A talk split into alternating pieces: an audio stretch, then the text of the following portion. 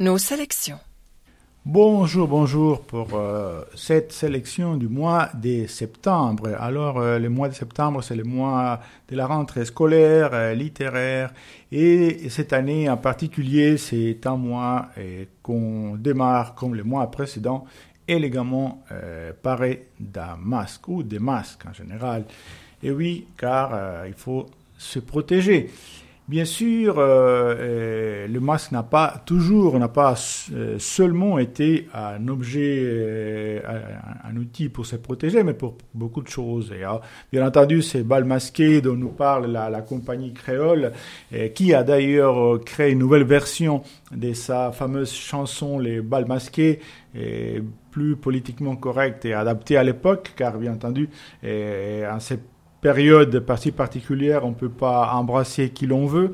Et donc, ils ont un petit peu créé une nouvelle version, mais cette version originale est plus, beaucoup plus euh, vivante, il y a beaucoup plus de punch. Mais nous, on va pas euh, seulement euh, parler des balles masquées, mais des héros masqués ou des anti-héros masqués, car le masque se décline de différentes manières. Déjà, en tant qu'objet, il peut y avoir des masques, euh, les fameux masques de fer, bien entendu, il y a des masques d'étoiles, des soies, des différentes matières, et parfois construites avec une grande fantaisie, et parfois tout simplement pour euh, avoir un souci d'efficacité dans la protection et dans l'horreur, parce que les masques servent aussi parfois à faire peur, et parfois ça sert à se dissimuler, mais parfois ça sert à se montrer, justement, à se mettre en valeur, et parfois il sert à, cacher un défaut, parfois ça sert tout simplement à, à corriger un défaut et, et, dans certaines circonstances à se reconstruire parce qu'il y a euh, euh, des masques qui, euh, dans certains cas, et servent à, disons, c'est construire un visage quand on l'a perdu et, pas seulement du point de vue physique, mais aussi du point de vue psychique, car on met des masques parfois pour affronter la réalité et les autres. Et euh, cette thématique euh, du masque euh, parcourt la littérature universelle dans des genres très divers, bien entendu, le plus souvent dans les romans d'aventure, où il y a des héros, des anti-héros, des gentils et des méchants, aussi dans les romans historiques, dans certains cas, dans des romans érotiques ou on pratique la séduction amoureuse, les masques permettant justement d'établir une distance à partir de laquelle on peut euh, se sentir plus libre, et car on ne montre pas son vrai visage, et, bien sûr aussi dans la science-fiction, où euh, le masque peut justement avoir une autre fonction dans certains cas. Alors, on va parcourir euh, très brièvement cette thématique du masque qui est inépuisable en euh, choisissant juste euh, huit titres parmi l'immense choix qui est disponible dans la collection de la BSR. Eh bien, pour ces premiers ouvrages de notre sélection sur les masques, j'ai choisi un livre d'Alexandre Dumas, père, qui est un peu la suite des, trois mousquetaires.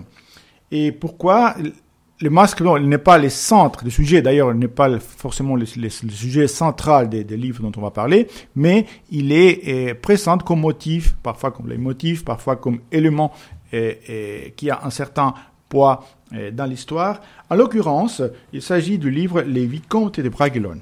En l'occurrence, c'est la, la, première partie. Et, Les Vicomtes de, Bragelonne, qui est d'ailleurs le fils d'Athos, un des trois mousquetaires, donc, il va être un peu les, les, les, les personnages, euh, disons en tout cas, motif central de, ces livres, dans lesquels il se passe beaucoup de choses. Alors, les livres se, déroulent euh, dans les, euh, bien sûr, pendant le royaume de Louis XIV, mais le temps a passé et les mousquetaires et d'Artagnan ont pris de l'âge. D'Artagnan a 50 ans, donc c'est un âge euh, magnifique, mais il a quand même pris un petit peu, un petit peu d'âge, il est un petit peu moins jeune, et les autres, bon, les mousquetaires ont, ont réussi de manière diverse dans, dans, la vie, etc. Il y a des intrigues politiques euh, euh, comme, comme toujours. Angleterre, la France, etc. Et autour de cela, et évidemment, il y a l'action des, des, mousquetaires et d'autres personnages importants de l'histoire. Et, et, il y a aussi euh, un élément qui est justement la raison par laquelle je l'ai choisi dans cette sélection, c'est que à la fin, il y a, en tout cas, on propose une, sorte de, de, solution à ces mystères qui parcourent l'histoire de la France, de célèbres hommes au masque de fer. Alors, le livre d'Alexandre Dumas, Les Vicomtes, Les Vicomtes de Bragelonne, il est euh, disponible avec les numéros 11342. Elle vit les yeux humides du roi, son front pâle, ses lèvres convulsives, et s'écria avec un accent que rien ne pourrait rendre Ô sire, vous êtes roi, vous pleurez, et je pars. Le roi, pour toute réponse, cacha son visage dans son mouchoir. L'officier poussa comme un rugissement qui effraya les deux chevaux. Mademoiselle de Mancini, indignée, quitta le roi et remonta précipitamment dans son carrosse en criant au cocher Partez, partez vite. Le cocher obéit, fouetta ses chevaux, et le lourd carrosse s'ébranla sur ses essieux criards, tandis que le roi de France, seul, abattu, anéanti, n'osait plus regarder, ni devant, ni derrière. Et pour euh, ces deuxième ouvrage consacré au masque, euh, ou en tout cas aux héros masqués et aux déclinaisons différentes du masque, et on va partir en Californie mais euh, la Californie pas telle qu'on la connaît maintenant avec les incendies et la préparation aux élections peut-être les plus importantes de l'histoire américaine, mais euh, à cette euh, Californie du 19e siècle. Et vous savez que la Californie, c'est un, grand territoire qui a été pris euh, au, au, Mexique par, par les États-Unis. à un moment donné, au 19e siècle, il y avait une partie, en tout cas la Californie, qui était donc euh, mexicaine plutôt espagnole, et, et les habitants d'ailleurs étaient d'origine espagnole, dont et ces fameux personnages dont Diego de la Vega, dont Diego de la Vega qui est le fils d'un propriétaire terrien d'un gentilhomme espagnol et d'origine espagnole, et Don Diego de la Vega qui va lui devenir ces héros masqués célèbres, un gentil pour le coup, qui est connu sous le nom des Zorro. Zorro, vous savez, veut dire renard en espagnol. Et alors Zorro, évidemment, c'est les fameux héros masqués, grand spadassin, défenseur des, des ombres, etc. Et, là, en l'occurrence, ce livre va nous raconter l'enfance, donc les débuts des sortes des, des de la, de la, de vie euh, héroïque et aventurière des Zorro. Et il a été écrit, ce livre, par cette grande écrivaine chilienne qui s'appelle Isabelle Allende. Et euh, le livre, il est disponible avec le numéro 13 952. Qui est Diego de la Vega, alias Zorro, le justicier masqué, romantique à ses heures et habile escrimeur que nous connaissons tous? Isabelle Allende, avec l'humour et le sens de l'aventure qui la caractérise, nous emmène dans les coulisses de la légende. Né dans le sud de la Californie à la fin du XVIIIe siècle, Diego de la Vega est l'enfant de deux mondes. Son père, un gentilhomme espagnol reconverti en propriétaire terrien, et sa ravissante mère, à moitié indienne, façonnent sa double personnalité. Après une enfance riche d'enseignements, du maniement de l'épée à l'initiation au rite de sa tribu, il embarque à quinze ans pour Barcelone le maître d'armes Manuel Escalante repère cet élève doué, contribue à parfaire son éducation et l'accueille dans une société secrète, la justice, qui combat toutes les formes d'asservissement. Avec à ses côtés le fidèle Bernardo, Zorro déploie des talents exceptionnels, puis, après avoir sauvé Juliana, la fille du meilleur ami de son père, dont il est amoureux, il retourne en Californie pour continuer sa lutte contre les injustices, devenant un symbole d'espoir pour les faibles et les opprimés. Ancré dans la réalité d'une époque, ce récit passionnant est mené à un rythme effréné. Pour ce troisième euh, ouvrage, on va choisir un autre livre qui parle d'un héros, mais non, plutôt d'un anti-héros, parce que pour le coup, celui-ci, c'est un méchant. C'est un méchant masqué. C'est pas comme les euros gentils, lui, c'est un méchant. Et c'est un méchant français, et, enfin, qui s'appelle Fantomas. Là, en l'occurrence, c'est le livre 6, c'est le volume 1, qui s'appelle Les Trains perdus. Alors vous savez que Fantomas, euh, c'est une création euh, des pierres euh, souvestres.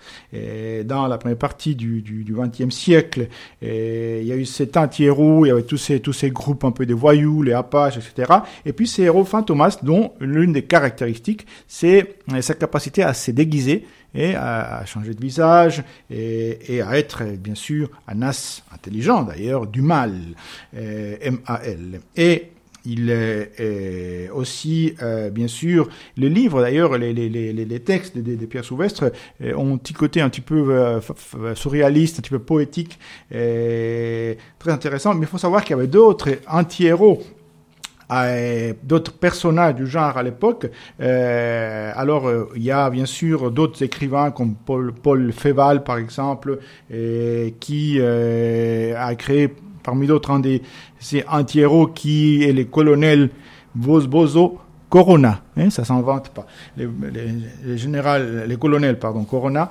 Et bon, c'était pour, pour Féval, mais nous, on va rester, on va rester à Pierre Souvestre et Fantomas, les trains perdus. Donc évidemment, il y a Fantomas, il y a des crimes, il y a euh, les fameux euh, inspecteur Juve, qui dans l'occurrence, dans ce livre lui-même, il essaye d'essayer euh, déguiser pour essayer, donc il se déguise en fantomas pour essayer justement de, de, nouer, les, résoudre les problèmes. Et il y a aussi Hélène, qui est la, la fille putative de Fantomas, qui elle est une gentille, mais qui est accusée d'être méchante. Bref, une intrigue comme on les aime. Et euh, je vous conseille d'écouter, de réécouter euh, les premiers tomes de Fantomas, Les Trains perdus, par Pierre Souvestre. Et il est disponible avec le numéro 19484. Octobre 1910 le prince Vladimir assassine un émissaire anglais et dérobe l'argent de Frédéric Christian II, roi de Hesse-Weimar. Hélène, la fille de Fantomas, accusée du crime, se réfugie dans un cirque itinérant, peuplé de femmes à barbe et autres phénomènes.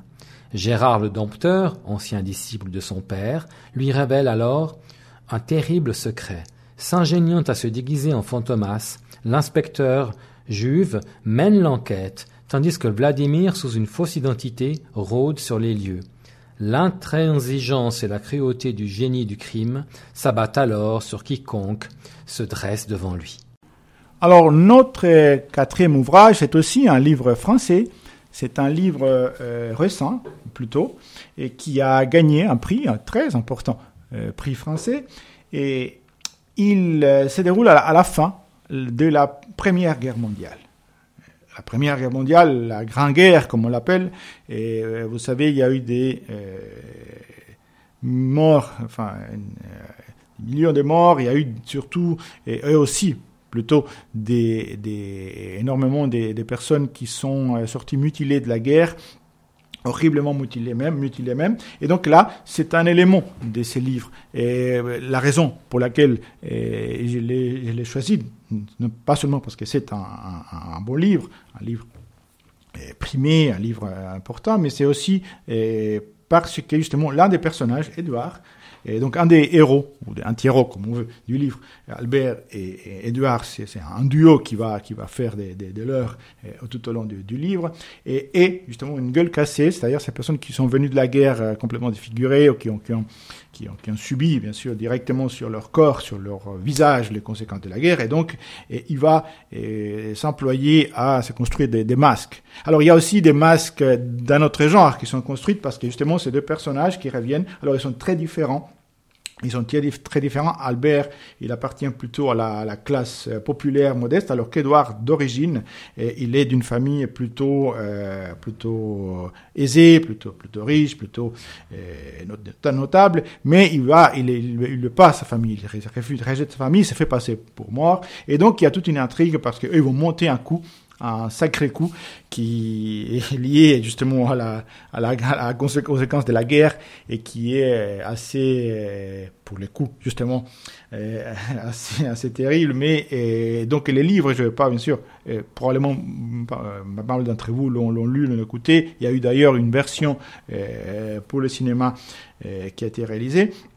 Mais donc il y a cette notion aussi du personnage masqué qui intervient à l'histoire, en l'occurrence comme une sorte de, reconstruction de, ces visages perdus. Et, le livre, il est disponible, donc Au revoir là-haut, Au revoir là-haut de Pierre Lemaître, qui est l'auteur.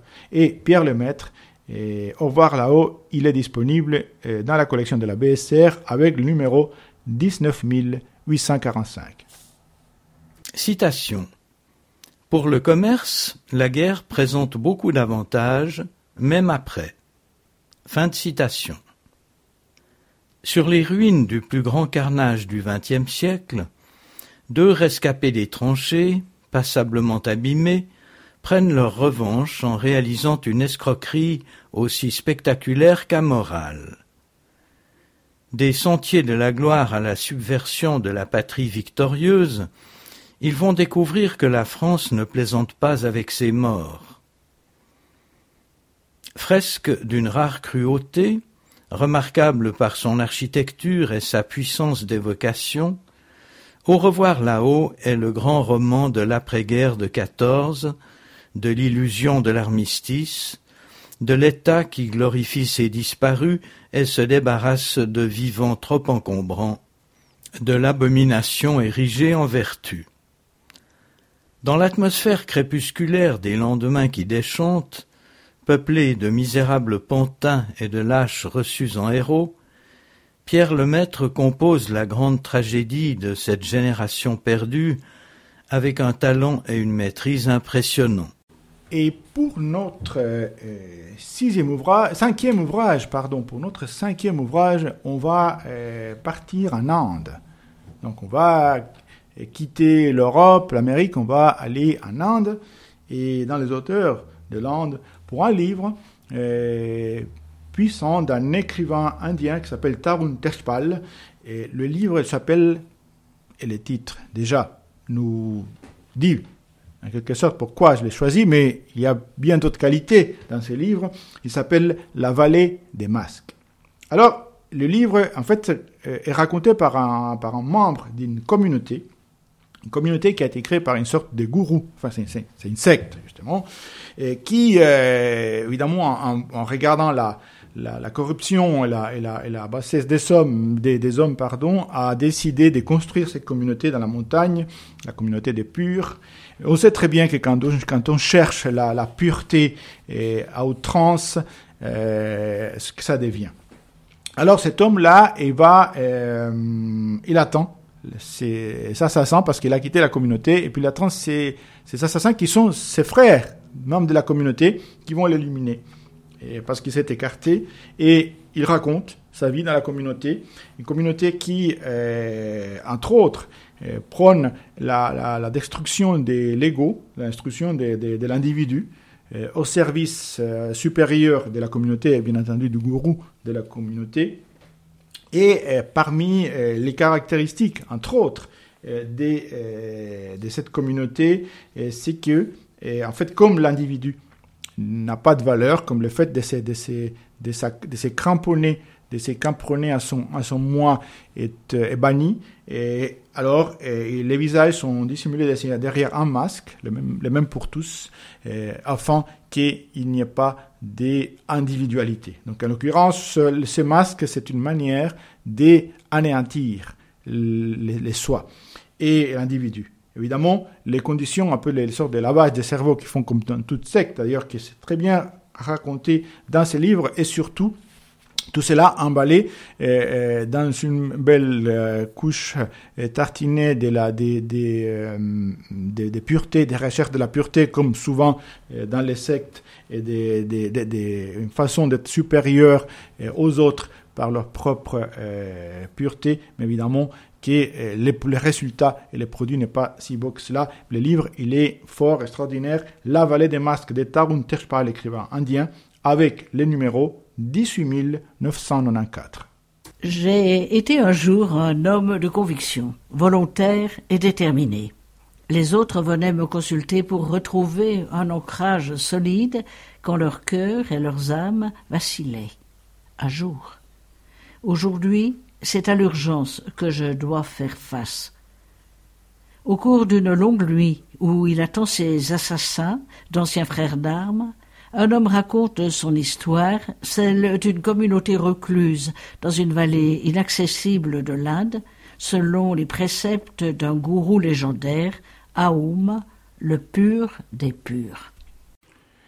Alors pour notre sixième roman, on revient en Europe et on va à Venise. À Venise. Mais on vient à Venise en forme de polar. Des romans policiers de Donaleon avec son fameux inspecteur Brunetti. Et pourquoi le masque? C'est parce que l'un des personnages, un personnage euh, riche, c'est un peu troublant, de, ce roman en particulier, qui s'appelle d'ailleurs euh, La femme au masque de chair, pas de fer, mais de chair. C'est une dame euh, élégante, extrêmement cultivée et raffinée, qui s'appelle Franca Marinella. Et Franca Marinella est a des soucis comme euh, dans cette société de, l'apparence, euh, ont euh, beaucoup des, gens, des personnes d'avoir toujours les visages parfaits, les corps parfaits, etc. La recherche de la perfection. Or, on sait que la, parfois la recherche de la perfection peut mal aboutir et elle a donc recouru au service d'un chirurgien, un chirurgien qui va lui euh, remodeler le visage, mais avec, euh, disons, un résultat euh, questionnable. Et donc, elle va avoir cette, sorte de, visage complètement travailleux et retravaillé et retravaillé comme une toile sur laquelle on, on, rajoute, rajoute des couches. Et les Italiens, du coup, l'appellent la superliftata, donc celle qui s'est la super liftée. Quoi. Et, donc, et, cette femme va croiser le chemin des, Brunetti, qui enquête sur la mort, de, a la, disparition d'un personnage, et, mais en même temps, dans cette Venise, ou près de cette Venise, il y a d'autres choses qui se passent, parce qu'il y a aussi un lien, ce livre, avec la mafia ou la camorra, avec les déchets toxiques, et, donc la, la, mainmise de la mafia sur l'économie. Donc il y a un grand nombre d'éléments qui euh, sont réunis euh, dans ces livres à l'état de Donna Léon, euh, mais il y a ce personnage de Franca Marinella, la, femme au masque de chair, qui est donc la raison par laquelle je l'ai inclus, et aussi parce que les, les, polars de Donna Léon sont extrêmement intéressants, et puis Venise, c'est une ville magnifique. Et donc, la femme au masque de, de chair est disponible à la BSR avec le numéro 18 105 Le comte rejoignit Guido et Paola, les embrassa tous les deux, puis se tourna vers le couple avec lequel ils s'étaient entretenus. Tu les connais, Paola, mais pour Guido, je n'en suis pas certain. Ils ont très envie que je te présente.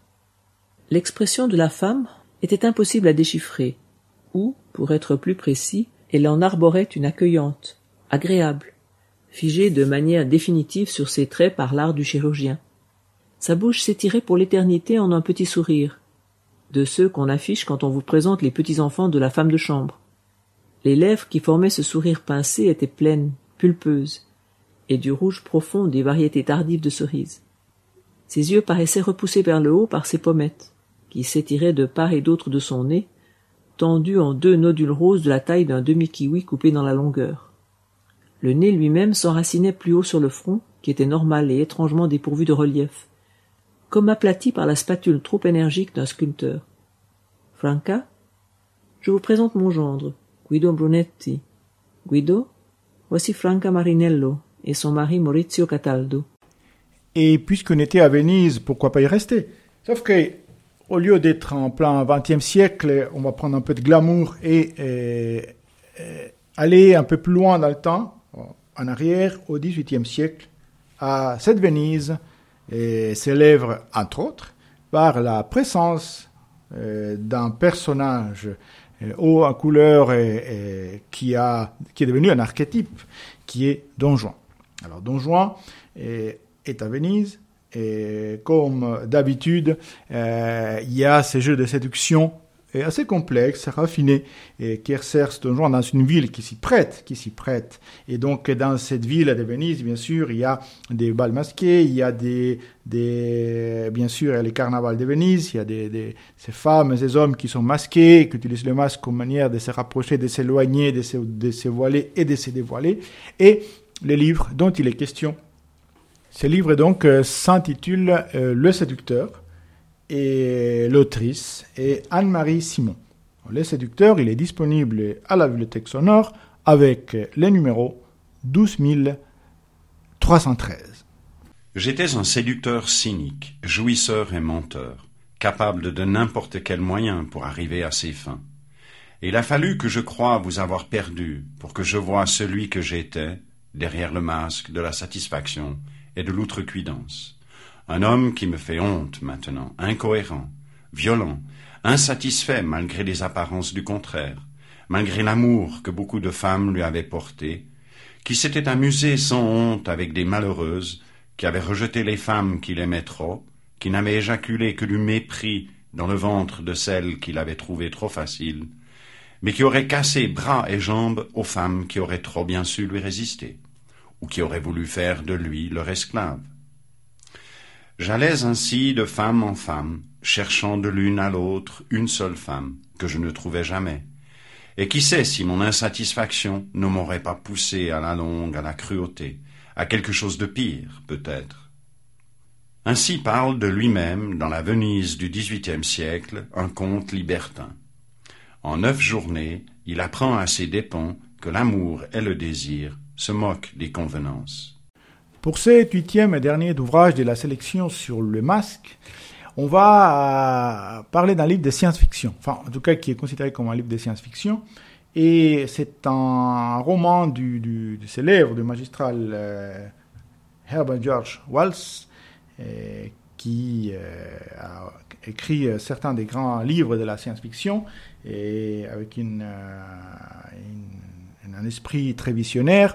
Et ce livre-là, alors, c'est une histoire qui, d'une certaine manière, euh, est poignante, celle d'une tragédie, parce, que c'est l'histoire d'un savant, un savant euh, qui, à la base, euh, donc Monsieur Griffins, qui a, un défaut, il est, il est albinos, il a des, la honte de soi, et il a aussi, bien sûr, des, créanciers qui les poursuivent parce qu'ils dépensent dans ses recherches, et il fait des expériences d'abord sur des animaux, et il découvre la formule de l'invisibilité. L'invisibilité pour se cacher, euh, pour cacher son, ce qu'il est, ce qu'il est physiquement, mais aussi pour fuir. Donc il y a cette notion de cette recherche de l'invisibilité. Sauf que, évidemment, euh, l'invisibilité va, va, va lui donner à la fois un pouvoir et,